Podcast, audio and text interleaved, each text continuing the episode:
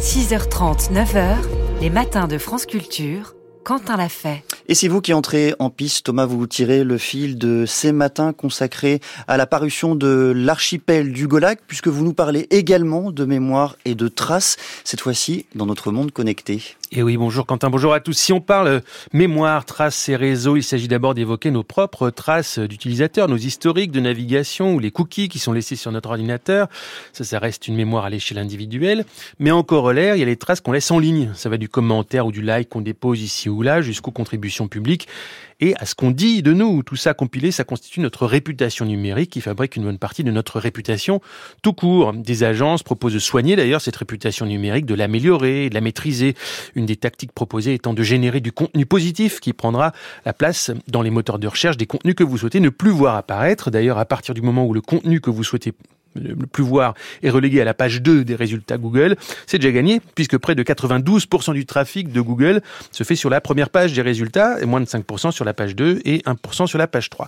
On parle de Google précisément quand on évoque les mémoires du web, il faut se poser la question des outils en France, nous avons la BNF. Et oui, fidèle à sa mission du dépôt légal qui existe par exemple pour les livres ou les journaux, la Bibliothèque nationale de France a instauré le dépôt légal du web, d'abord en mode expérimental à partir de 1999 et il a été instauré par une loi de 2006.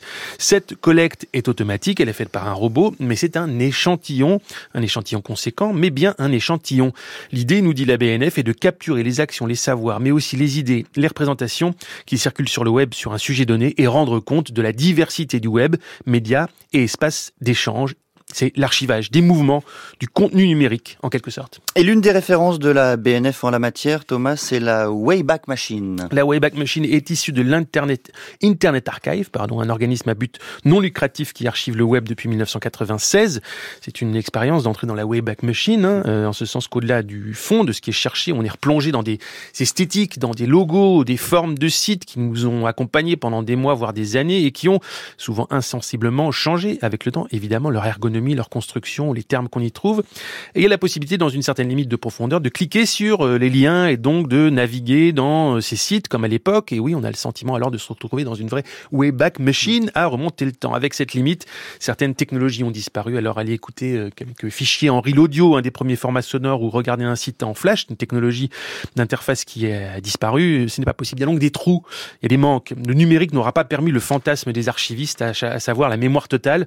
Ça reste incertain, ça reste lacunaire, d'autant que la technologie n'est pas neutre et que ça peut apporter un biais. Si ChatGPT nous dit par exemple que l'aviation a été inventée par les frères Wright sans mentionner Clément Adair, ou que le cinéma, bien qu'initié par les frères Lumière, est une invention avant tout collective, je cite, il faut questionner les sources et la nature des tuyaux par lesquels on passe. Hmm. L'artiste new-yorkais Kenneth Goldsmith a voulu imprimer l'Internet en 2013. Lui, il avait hum, lancé un appel pour que les gens impriment des pages du net et le lui envoient à l'occasion d'une exposition. Il a reçu 10 tonnes de papier.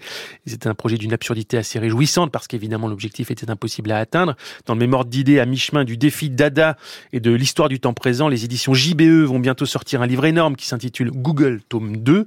C'est une liste d'images. C'est la liste des premières images qui apparaissent dans Google pour chaque mot du dictionnaire, soit plus de 21 000 images. Tout ça sur un vrai livre en papier.